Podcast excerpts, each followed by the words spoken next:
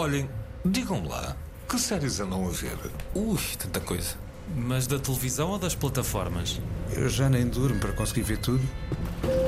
Bem-vindos a mais um episódio do Fora de Série, podcast sobre o universo das séries televisivas. Hoje temos em cartaz Drive to Survive, na Netflix. O que a série propõe é um olhar que às vezes tem mais de reality show do que propriamente de documentário. Fargo, da Prime Video. A série Fargo parte do filme para, para fazer uma espécie de um retrato de várias épocas uh, na, na, história americana e, na, e na, no interior da América, uh, de uma forma muito, muito consistente e muito, muito bem feita, série atrás de série, temporada atrás de temporada. E Frasier, da Sky Showtime. O, o Fraser Crane é uma personagem muito peculiar, tal como o irmão. Uh, Pode-se dizer muito sucintamente que eles são os dois uns autênticos snobs que vivem num mundo requintado e sofisticado, num grande apartamento com uma vista magnífica sobre, sobre Seattle e de repente entra daquelas tramas de comédia muito clássica, entra um pai que não tem nada a ver com os dois filhos. Eu sou o Deontino José e juntam-se a mim como habitualmente o Rui Alves Souza, o Daniel Mota e o Nuno Galpim. Como estão, meus caros?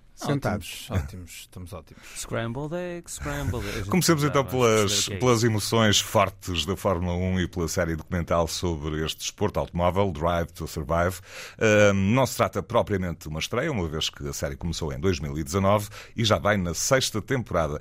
Quem é aqui aficionado da Fórmula 1? Ou quem é mais aficionado? Os carrinhos, não é? Presente. Viam, viam, viam. Nuno Galpim já percebi. Nuno Eu contesto logo uma expressão que é as emoções fortes. Se há coisa que não há no Drive to Survive são emoções fortes, mas sim manipulações fortíssimas. Porque emoções fortes há quando nós assistimos em direto à transmissão de um grande prémio de Fórmula 1. Quem gosta de futebol sente o mesmo num desafio de futebol. Quem gosta de Fórmula 1 sente o mesmo numa, numa corrida de Fórmula 1. E de facto há emoções fortes. O que o Drive to Survive constrói é com base em captação de imagem, uh, epá, de linha da frente, da tecnologia que hoje existe ao serviço da captação de imagem em movimento dentro do carro, a exploração de vários ângulos possíveis sobre a pista, junto ao solo, ao, a meio, acima, de lado, à esquerda e direita, tudo o que quisermos. Mas depois o que a série propõe é um olhar que às vezes tem mais de reality show do que propriamente de documentário. Até porque, numa temporada tão aborrecida como foi a de 2023, que basicamente foi uma espécie de vitória de volta, aquelas voltas que há depois do fim da corrida, em que o vencedor anda por ali a assinar às pessoas. A temporada 2023 volta foi, o Max né? foi, foi uma volta de consagração do, do Max Verstappen, Verstappen. com um episódio, um momento em que isso não aconteceu. E então o que a série eh, está a fazer, ainda não vi toda a temporada, eu devoro sempre o Drive to Survive, eu gosto mesmo de Fórmula 1 e chego ao fim sempre aborrecido. Uh, o que acontece, para já, o que eu estou a ver, é um mergulho ainda mais acentuado nos acontecimentos à volta dos desportivos para criar narrativas onde elas desportivamente quase não existiram ao longo de 2023. E assistimos assim a olhar sobre as festas que são dadas uh, pelo chefe da equipa Red Bull ou os problemas à volta de uma figura como o Daniel Ricardo, piloto australiano, que a dada altura passou pela Red Bull e depois viveu umas temporadas com menos sorte noutras equipas, até que foi, a dada altura, no ano passado, o terceiro piloto, ou seja, aquele que não entrava dentro do carro durante as corridas da Red Bull, sendo assim mais votado para um destino na área do marketing do que propriamente nas corridas. E foi uma figura com a qual eu aprendi a simpatizar a propósito desta série. Porque O Daniel Ricardo? o Daniel Ricardo. A, a série, o que tem de realmente interessante é de nos mostrar, às vezes, os pilotos e os chefes de equipa eh, durante momentos que não são necessariamente nem os das corridas, nem os das entrevistas, das flash interviews, às quais estamos habituados nas transmissões desportivas. E a série revelou-me uma dimensão humana que me fez gostar de um piloto pelo qual eu não nutriria nem particular nem desparticular simpatia. Era um piloto com um despercebido. Passava-me despercebido e passei a gostar muito do Daniel Ricardo, assim como do Gunther Steiner, o antigo patrão da Haas, que, eh, de certa forma, foi quase que assumido pela produção do Drive to, to Survive como uma figura que eu não chamaria de comic relief, mas que assegura momentos em que o humor pontua alguns dos episódios, porque é uma pessoa que contrasta eh, as insatisfações com a ansiedade com momentos em que a gargalhada estão ali sempre à flor da pele. Tu falas de. Desculpa interromper. Tu falas de- da questão de ser um reality show, e- mas quando- a ideia com que, com que eu fiquei da- das primeiras críticas à primeira temporada, eu não- nunca vi nenhuma das temporadas, mas, mas tem pessoas que acompanham. A ideia com que eu fiquei foi que, à medida que as temporadas foram avançando, a a série foi sendo permitida penetrar mais dentro das equipas. Sim, de facto isso acontece e os microfones estão onde às vezes as pessoas não esperam e as frases acontecem uhum. e volta ou não volta há ali assim uma notícia a surgir que na verdade, depois só é lançada uns meses mais tarde, quando os episódios são colocados na, na, plataforma, na Netflix. Mas sim, há essa dimensão. Mas, por outra, não deixa de haver a construção ou a procura da construção de momentos de uh, diversão, entre hum. aspas, ou seja, diversão não é, não é para estar divertido, é diversão para além do que é o foco das atenções, ou seja, da dispersão das atenções para, e sobretudo no primeiro episódio desta temporada, o mundo dos ricos e famosos à volta pois. do grande circo da Fórmula 1 e, nomeadamente, da família uh, do pai Stroll, não do filho. Já agora, já agora, Nuno, não, não ficaste com a impressão em nenhuma das temporadas de que isto era, de, por vezes, muito empolado em determinados aspectos? Eu, já, eu já vou explicar porque faço, por que razão estou a fazer esta, esta Diamantino, é, é claramente, é claramente, porque os pequenos assuntos, quando devidamente explorados e trabalhados por quem quer construir uma narrativa, podem se transformar em grandes aparentes acontecimentos. E o que há uh, nesta série, por um lado, e é por isso que eu a vejo, a possibilidade de acompanhar os grandes prémios porque uh, eles transformaram-se em algo que só é passível de ser acompanhado em circuito fechado, ou seja, em canais fechados. Uh, eu eu pago uma assinatura anual num canal para poder assistir aos grandes prémios de Fórmula 1, mas eh, para muita gente que não paga esse FII mensal, esta é uma ou anual, esta é uma forma de poder ver o que a pista outrora nos mostrava, em termos até na própria RTP1. Uhum. E, e por isso esse lado, o da dimensão desportiva e das corridas e do acompanhar no, no fundo o que é uma temporada condensada num conjunto de episódios parece-me interessante. A quantidade de vezes que fugimos daqui e que procuramos histórias e historietas eh, nem sempre me interessam, porque eu nunca li revistas cor-de-rosa, nunca me interessei pela dimensão dos ricos e dos famosos na vida de nada, nem mesmo associada à música, que é o, o universo por onde eu dedico grande parte da minha atenção. Mas se tu sentes que a série consegue não, não entrar demasiado nesse lado cor-de-rosa? A série entra demasiado nesse lado okay, cor-de-rosa. Okay, não okay. necessariamente no lado das intimidades das vidas amorosas. Há várias expressões do que é ser cor-de-rosa. Ser cor-de-rosa aqui tem muito mais Sim, a ver o, com. O drama mesquinho. Ou seja, é a dimensão que transcende a área profissional que Exato. está a ser retratada. Sim, mas sendo uma série para uma plataforma tão generalista como Ora, a Netflix, agora tinha de haver essa cedência. E chama-se Drive to Survive. É, sim. é logo exagerada a partida. Não? É? Sim, Survive porque uh, este é um desporto muito caro e se calhar os números que aqui são arrecadados ajudam à sobrevivência, tudo isso. Eu, eu, queria explicar por que razão coloquei aquela, aquela pergunta há pouco ao Nuno Galpim. É que uh, esta série uh, uh, tem gerado alguma polémica com críticas à mistura, com críticas, por exemplo, à forma como determinados assuntos são tratados ou eventualmente até mesmo empolados, como há pouco Sim. dizia. Por exemplo, o piloto que falavas há pouco, o Max Verstappen, Verstappen.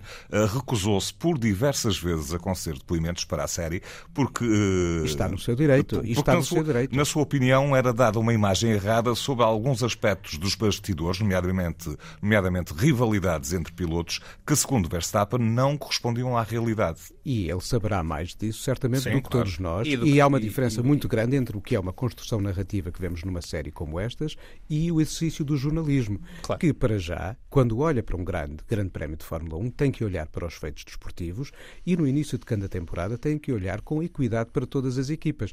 Nos anos em que a Williams andou ali assim a colher zero, zero e às vezes zero pontos e às vezes um pouquinho mais, quase que esteve invisível.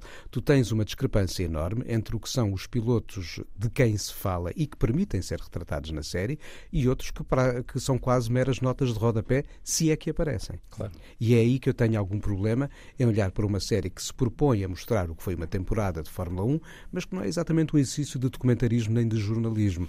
É uma construção. É um exercício de publicidade. É um exercício de publicidade. Sim, eu acho que a produção desta série é o que eu acho mais eh, interessante explorar, porque é a ideia é de como é, que, como é que é possível isto ser construído. Só é possível de uma maneira que é com total conivência da, da, da, da FIA, né? é o nome de, da, E das próprias associações. neste, do... caso, neste caso, as companhias que promovem o desporto para as, além das as marcas, e de terem os direitos um, comerciais um, sobre a Fórmula 1. Portanto, há aqui uma parceria entre estas companhias e a Netflix, ou seja... E uma... as escuderias. Exato, é uma boa forma de promover... escuderias que aceitam ser espreitadas. É uma boa forma de promover Há câmaras que entram em reuniões de chefes de equipa, às quais eu creio que os jornalistas não costumam ter acesso. Pois.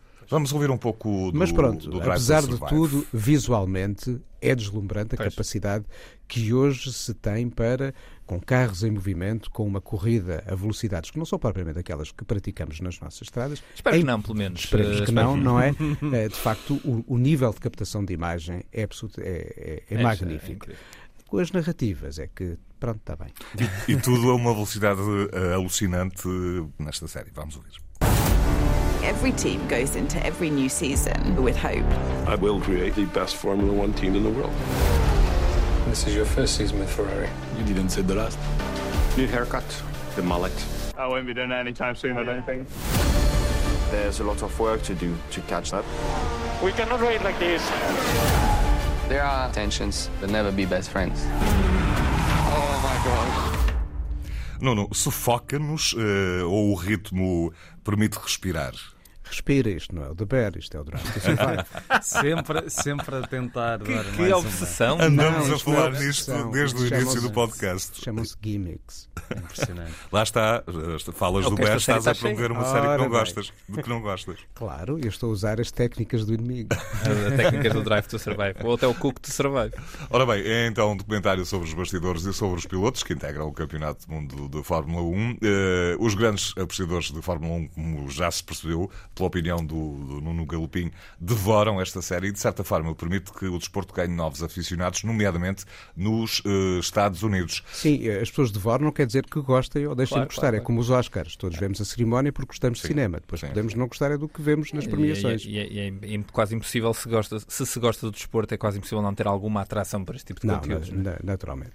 E já agora, já agora uma curiosidade. A produção executiva do Fórmula 1 Drive to Survive é do britânico James Gay Reese, que por acaso em 2010 esteve envolvido no documentário sobre a vida e a morte do piloto brasileiro Ayrton Senna. Um e esse, esse, é um belo filme. E está também na Netflix, Esse é um belo filme, Realizado pelo Asif Kapadia. Por acaso sim. foi dos... Eu venho de uma família que tem uma grande fascinação, por, um grande fascínio por Fórmula 1 e até um dos meus primos eh, instalou uma app da Fórmula 1 para ir acompanhando algumas corridas. Esta que eu tenho no telemóvel. Exatamente. uh, eu confesso que é um mundo que eu não, não, não, não consigo acompanhar com tanta paixão, mas gosto muito da história de alguns dos seus intervenientes, o Ayrton Senna, claro, e também a história do, uh, da Ferrari. Com... Há pouco tempo li a autobiografia do Enzo Ferrari, As Minhas Alegrias Terríveis, já agora deixo a nota, vale muito a pena ler esse livro. E para além desse documentário sobre o Ayrton Senna, James Gairbis uh, também produziu o documentário, uh, não tem nada a ver com a Fórmula 1, uh,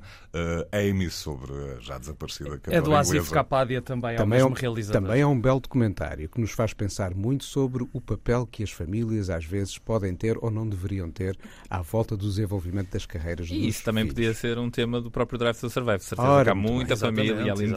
Muitos clãs. Sim, mas por exemplo, fez muito mais pelo contar da história do Lewis Hamilton, a sua entrevista ao David Letterman, pois. aqui há uns tempos, do que qualquer dos episódios do Drive to Survive. Uhum. Onde ele fala, por exemplo, da forma como o pai de facto trabalhou para que o filho pudesse ter um lugar no desporto com o patamar de excelência que de facto ele acabou por atingir. Fórmula 1 Drive to Survive está disponível na Netflix. Começamos este episódio de Fora de Série a 200 ou 300 à hora. Vamos abrandar um pouco, uh, vamos até, até ao interior dos Estados Unidos. Uh, este Fora de Série viajamos até ao universo dos filmes dos irmãos Coen e, em particular, uh, a Fargo, de 1996. Em abono, em abono da verdade, a série televisiva partilha apenas o título e o ambiente do filme não estão em causa prequelas ou sequelas da obra cinematográfica. São sempre histórias diferentes, com personagens diferentes, de temporada para temporada. A série começou a ser emitida em 2014 e já vai na quinta temporada, que estreou recentemente. Apesar dos Coen terem surgido como produtores executivos, pelo menos nas primeiras temporadas, nada mais os liga a esta série. Mas eh, quem a idealizou soube explorar muito bem o ambiente do filme, não concordam? Sim, uh, concordo. Uh, esta quinta temporada, eu, eu, eu fiz aqui uma, um, um, salto entre a terceira e esta quinta temporada do, do Fargo. Porque uh, a quarta é assim, menos considerada. Sim, é? a quarta sim, na sim. altura não houve a, muito... a, a, crítica não é muito favorável à quarta temporada, portanto acho que não, não perdemos muito. fechadas, não é? Exatamente. Dá para fazer isso, exato. Exato. É curioso estares a falar da ligação ao filme. Eu acho que é evidente que, que, que a série parte da matriz do, do filme, que é um filme que eu acho extraordinário dos irmãos Coen de, de 96, como disseste. Uh, e acima de tudo, lo, levanta logo uma coisa muito curiosa da, do filme, que é aquela, aquele texto de, de, abertura que diz que isto é uma história real, os, os, eventos que se passam aqui aconteceram no Minnesota, ou seja onde for, em, no ano que, que aconteceram, e por, por pedido dos sobreviventes mudamos os nomes todos, por respeito pelos falecidos, o resto foi tudo contado exatamente como aconteceu. E isto planta logo uma dúvida, logo à partida do filme e de todos os episódios da série que repetem este, este gimmick, lá está, uh, planta logo uma dúvida acerca do que é que vamos ver, se o que vamos ver é uma história real, se é um retrato de uma realidade, se é algo adaptado, etc. É, não, não são histórias reais, ou seja, pode certamente que existem muitas histórias parecidas com, com tantas destas que aqui se contam, mas não são histórias reais. E a série Fargo parte do filme para, para fazer uma espécie de um retrato de várias épocas uh, na, na, história americana e, na, e na, no interior da América, uh, de uma forma muito, muito consistente e muito, muito bem feita, série atrás de série, temporada atrás de temporada. Esta série começou em 2014, no mesmo ano que outra série antológica que já aqui falamos, que é o True Detective, mas para mim é, é, é, escrita com muito mais habilidade e com um comentário irónico muito mais interessante. A primeira temporada tem um Billy Bob Thornton a fazer um dos grandes vilões dos últimos anos da, da, da televisão. A segunda temporada, eu acho que é das, das temporadas com um lado estético mais brilhante que eu me lembro de ver na televisão. A terceira temporada perdeu-me um pouco, a quarta não vi. E então chegamos à quinta temporada, que é esta nova que estamos aqui a falar. Uh, e é muito curioso porque de repente temos a, até agora a temporada que se passa mais uh, na contemporaneidade. O, esta série passa-se em 2019. Uh, eh, é também de todas a que tem o maior número de protagonistas uh, femininos, ou seja, a personagem principal é, é aqui interpretada pela Juno Temple. E esta, esta quinta temporada tem esse foco de, da história contada no, no feminino ao mesmo tempo que tem um John Hamm regressado em força aqui às séries a fazer um, um coronel ah, que, que, que, evoca e enforça a lei como lhe apetece e como, como, ele, bem, como, como ele bem entender. E o que nós temos aqui é uma sequência de episódios continuamente extravagantes, que é B.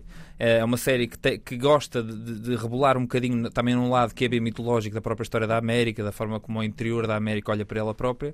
E nesta aqui, para além de tudo isto, ainda temos um, um, um paralelo muito evidente a, a, uma América trumpista, a uma América de, de, uma fase mais recente que todos nós já, já convivemos e conhecemos. Uh, e há aqui um, um choque de ideologias e de identidades entre várias personagens. Epá, mas acima de tudo, malta, se vocês querem ver uma série que esteja bem escrita de uma ponta à outra, com frases que ficam imediatamente na cabeça, com atores excelentes, uhum. Vão ver o Fargo. Falo muito, muito a pena. Qualquer uma das temporadas, esta aqui eu acho que está, está particularmente eu, bem feita. Eu, eu só vi as duas primeiras temporadas na altura em que saíram. Na, a, a, a, primeira, eu lembro-me de ver o primeiro episódio e ficar um bocado de pé atrás com o sotaque do Martin Freeman. Pois. Mas de facto é uma primeira temporada extraordinária. Se calhar a de todas a que é mais próxima do filme, sim, a sim. nível da história, porque aquelas duas personagens não sendo iguais às do filme acabam por estar um em circunstâncias uh, semelhantes. Uh, depois a segunda temporada também me surpreendeu bastante até com aqueles, uh, aquele twist de meio ficção científica uhum, que é lá final. mais para o fim. Uhum. Depois também perdeu o rasto, também soube que a quarta temporada foi quase escorraçada por toda a gente, mas lá está, é, é sempre bom ver uma série que tem su, o seu potencial, o seu ponto forte na escrita e numa escrita estupidamente bem feita, como está nas duas temporadas, nas e é primeiras é de... temporadas, e espero que nesta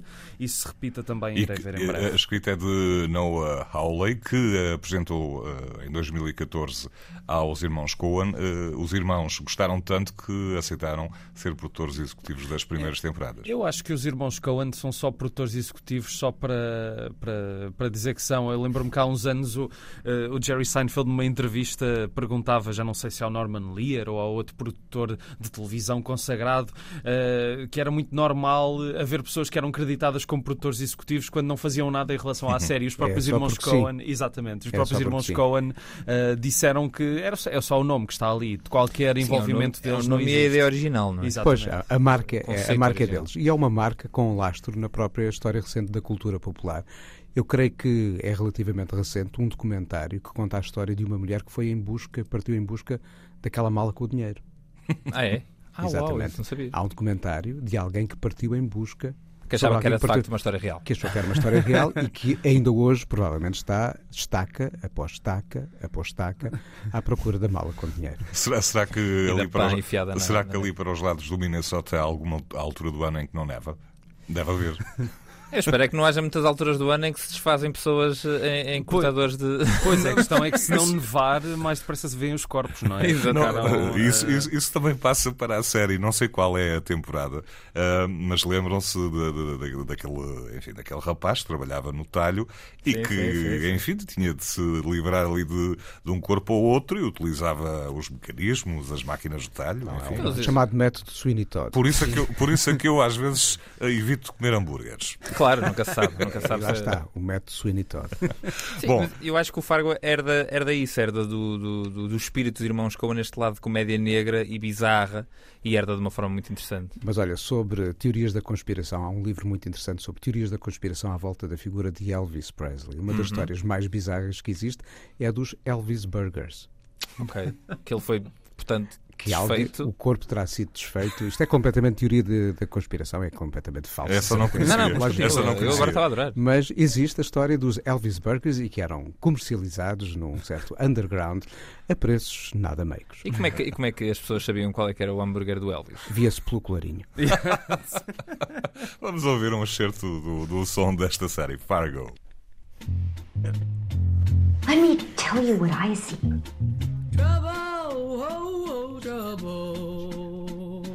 I see a woman who outsmarted two kidnappers. Are you okay, ma'am? Never do you mention she is a tiger. Um, há situações completamente uh, inesquecíveis e, e, por vezes, difíceis de conceber na cabeça de um, de um do comum dos mortais. Claro, e este, este excerto 5 que ouvimos aqui, ouvimos a personagem da Juno Temple, que depois de ter um primeiro episódio em que ela é basicamente raptada, tentada, tentam matá-la, tentam lhe fazer 30 por uma linha e ela safa-se sempre como uma espécie de um MacGyver uh, com soluções infinitas. Ela depois chega à casa, o marido encontra e diz: Então, então o que é que se passa, querido? Está tá a sangrar? Ela: Não, fui só dar um passeio.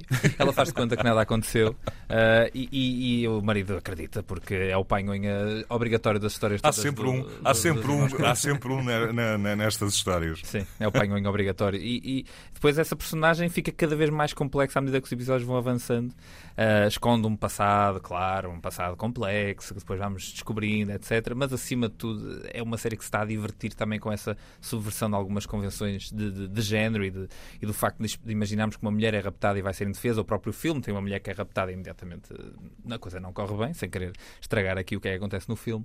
Uh, e esta é o absoluto oposto. Ela é raptada, mas dá uma tareia aos dois. Uh, aos dois uh, Raptadores?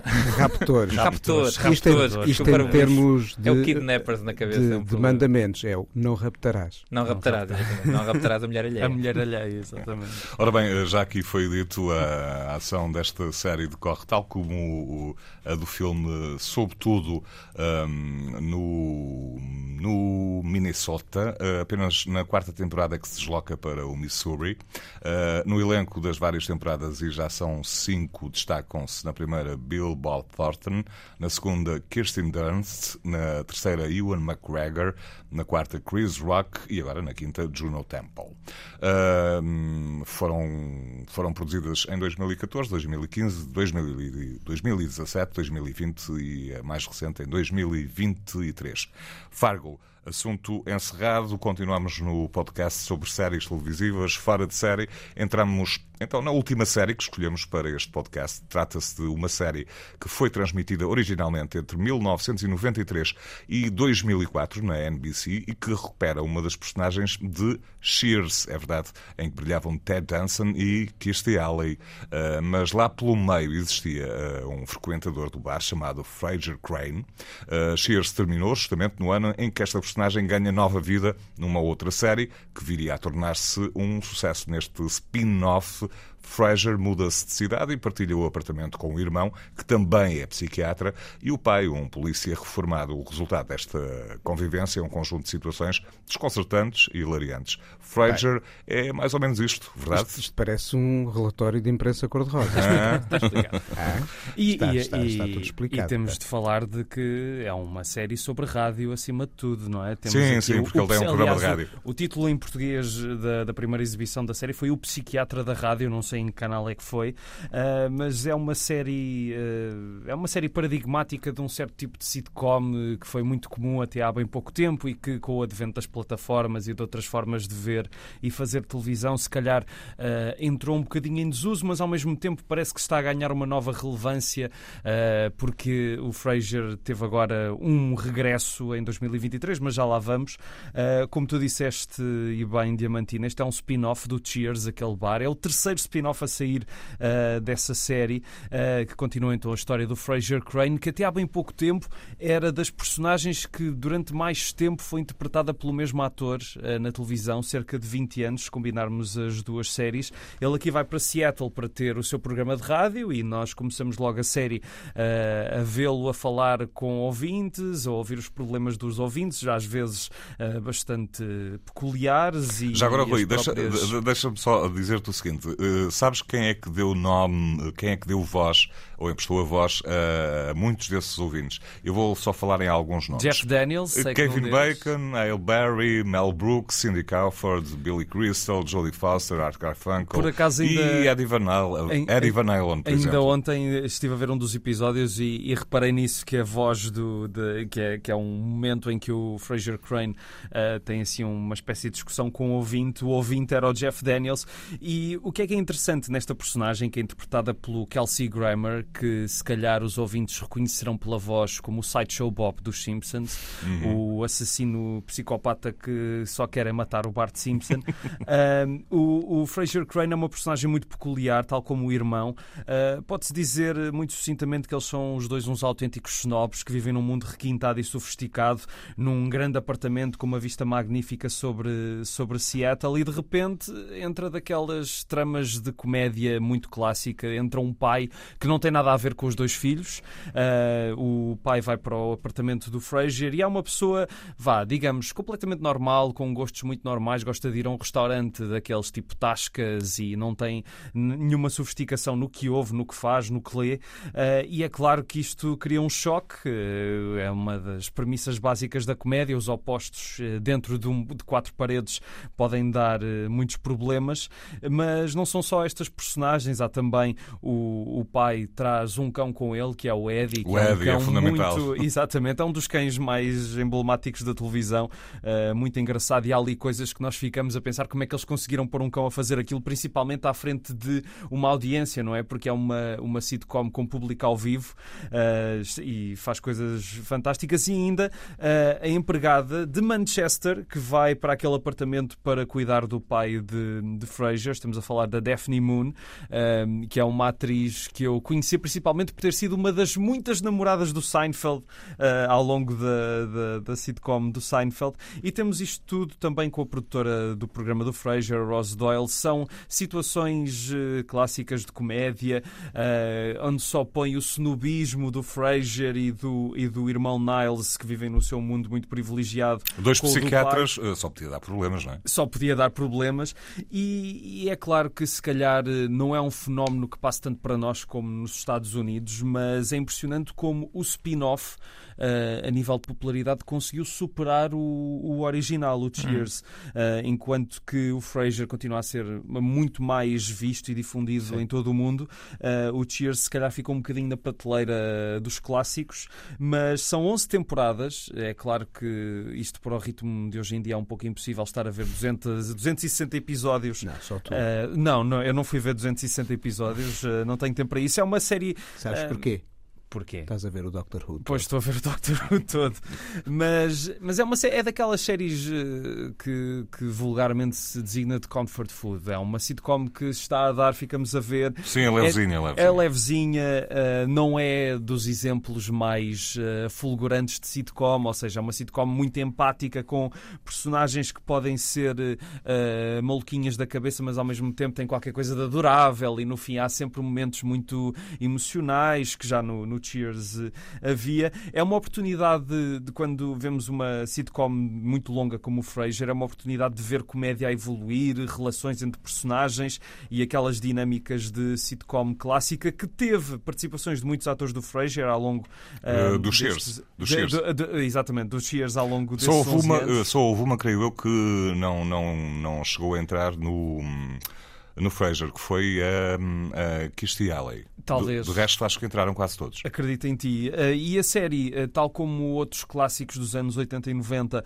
voltou a ter um sucesso considerável na Netflix no, em 2019, 2020. Uh, talvez porque as pessoas tenham vontade de regressar a um tempo em que as coisas eram mais simples, televisivamente falando, não sei. Só sei é que esse ressurgimento do Frasier levou a que em 2023 começasse uma nova leva de episódios, bastante irregular, mas foi renovada para uma segunda época e é claro que, apesar desta ser uma continuação de uma sitcom, é na verdade um, uma nova sitcom e é preciso ainda algum tempo para perceber onde é que aquilo vai dar. Mas para já eu acho que vale a pena ver o Frasier quando precisamos de alguma coisa para descontrair, não pensar muito e ter ótimos atores e boas dinâmicas de comédia. Eu já te vou, já te vou colocar uma, uma, uma pergunta, mas eh, antes queria ouvir eh, um certo do som do Frasier. Now, I made you eggs in a nest. Ah, yes, the Crane family specialty.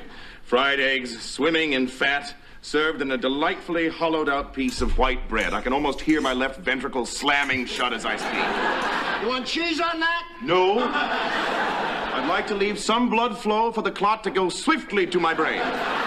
Antes de mais, Rui, o que é isto? Isto é o Fraser e o pai do Fraser uh, discutirem dinâmicas de pequeno almoço. Uh, basicamente, o Fraser quer sempre uma coisa mais sofisticada e o pai fez um típico pequeno almoço gorduroso uh, da família Crane e daí que o Fraser ficou bastante incomodado. É claro que quando nós temos esta premissa de opostos dentro do mesmo apartamento, vão sempre haver situações muito, muito curiosas e que dizem muito de ambas as personagens. Acho que aqui esse é o grande, o grande ponto da, da série, se bem que, na verdade, e isto eu também só, só, só percebi hoje, uh, na verdade, os dois atores, o Kelsey Grammer e o John Mahoney, que faz o pai do, do Fraser, têm só 15 anos de diferença, portanto, nunca uhum. na vida poderiam ser pai e filho, mas, mas fazem uma, uma relação muito engraçada. Lá está, é comfort food, mas com alguma elegância e graça. Uh, claro que não vou ver 11 temporadas disto, mas apanhando de vez em quando eu, eu, é agradável. Eu queria perguntar-te eh, o seguinte: é que ao longo de, das 11 temporadas, uh, ao longo de 11 anos, mantiveram-se mantiveram sempre o mesmo elenco. Esta de 2023, uh, eh, o elenco difere muito ou não? É, é assim, tens alguns regressos, eh, principalmente de personagens já mais do fim da série original. Eh, está a ser, estão a ser negociados regressos também de personagens do Cheers e de hum. outras personagens do Frasier. É uma questão de ficarmos para ver, mas eu acho que apesar de tudo, mais vale ir ao original, eh, ver se gosta ou não e depois, se houver tempo para isso, porque 11 temporadas depois, não sei se sobra tempo para, para grande coisa, depois disso, se quiserem, espreitem o original. Eu, por acaso, dei uma espreitadela e não, não fiquei não muito fã fã para já. Exato. Não sei se aquilo funciona, mas lá está. Uma sitcom precisa de tempo para crescer e ainda quer dar uma segunda oportunidade, porque quer acreditar que o Kelsey Grammer e os argumentistas saibam para onde é que isto vai dar. Uh, Daniel, querias uh, dizer alguma coisa há pouco ou foi impressão minha? Não, não estava a perguntar ao, ao Rui se, se, se este, este, esta espécie de, de, de, revivar de, uma, de revivar de uma série antiga às vezes tem um lado um bocadinho decadente, não é? Ia lhe perguntar se, se ele tinha sentido um bocadinho isso aqui. Sim, notas porque para já uh, estas sitcoms gravadas com o público já não são tão normais como eram nos anos 90, 2000. Uh, e depois porque é tudo um pouco forçado uh, nas gargalhadas, hum. nos setups das piadas. Ou seja, eu senti pelos dois episódios da nova deste revival que eu vi que ainda estão a tentar perceber onde é que a coisa pode ir dar. Portanto, eu quero acreditar que, é, que, que a segunda temporada nos traga algumas surpresas, mas para já ainda tenho 11 temporadas de Frasier para pois, ver. Ainda falta, tem, uh, tem material para, exatamente. para se porem a par. Voltando à primeira fase de Frasier, uh, foi uma das séries mais premiadas de todos os tempos da televisão americana. Ganhou... Cinco Emmys de seguida, não foi? Uh, não, ao, to ao, todo foram 39 Emmys ao longo de 11 temporadas. Um... Mas de 94 a 98 ganham sempre o Emmy de melhor comédia, que é uma coisa. Sim, sim, sim, pensando nas outras sitcoms que também havia, existiam nessa altura, o Seinfeld, uma delas. Uh, sim, seja... conseguiu ombrear com, com outras sitcoms de peso, digamos sim, assim. Sim, exatamente, exatamente. Um, e já agora, a título de curiosidade, o criador, é um, ou um dos criadores, uh, também foi o que esteve na base de Cheers, chama-se David Angeli, creio que é assim que se pronuncia. Ficamos por aqui quanto a Fraser, que está disponível na Sky Showtime e também já estamos em tempo de despedidas. Rui Alves Souza, Daniel Mota, Nuno Galpim, até para a semana. Até para a semana. Voltaremos para mais uma rodada de três séries: Mr. and Mrs. Smith, O Quinto Mandamento e, e Colombo.